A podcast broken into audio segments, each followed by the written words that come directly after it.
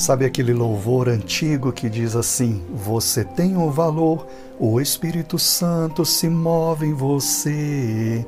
Pois é, em João capítulo 14, versículo 26, Jesus disse que quando o Espírito Santo viesse habitar em nós, ele nos ensinaria todas as coisas e nos faria, nos faria lembrar de tudo aquilo que ele disse. Sabe aquele momento que você se sente só, que parece que tudo vai dar errado, mas vem aquela voz no seu coração e te faz lembrar das coisas que Deus já fez na sua vida, das promessas que Deus tem para você?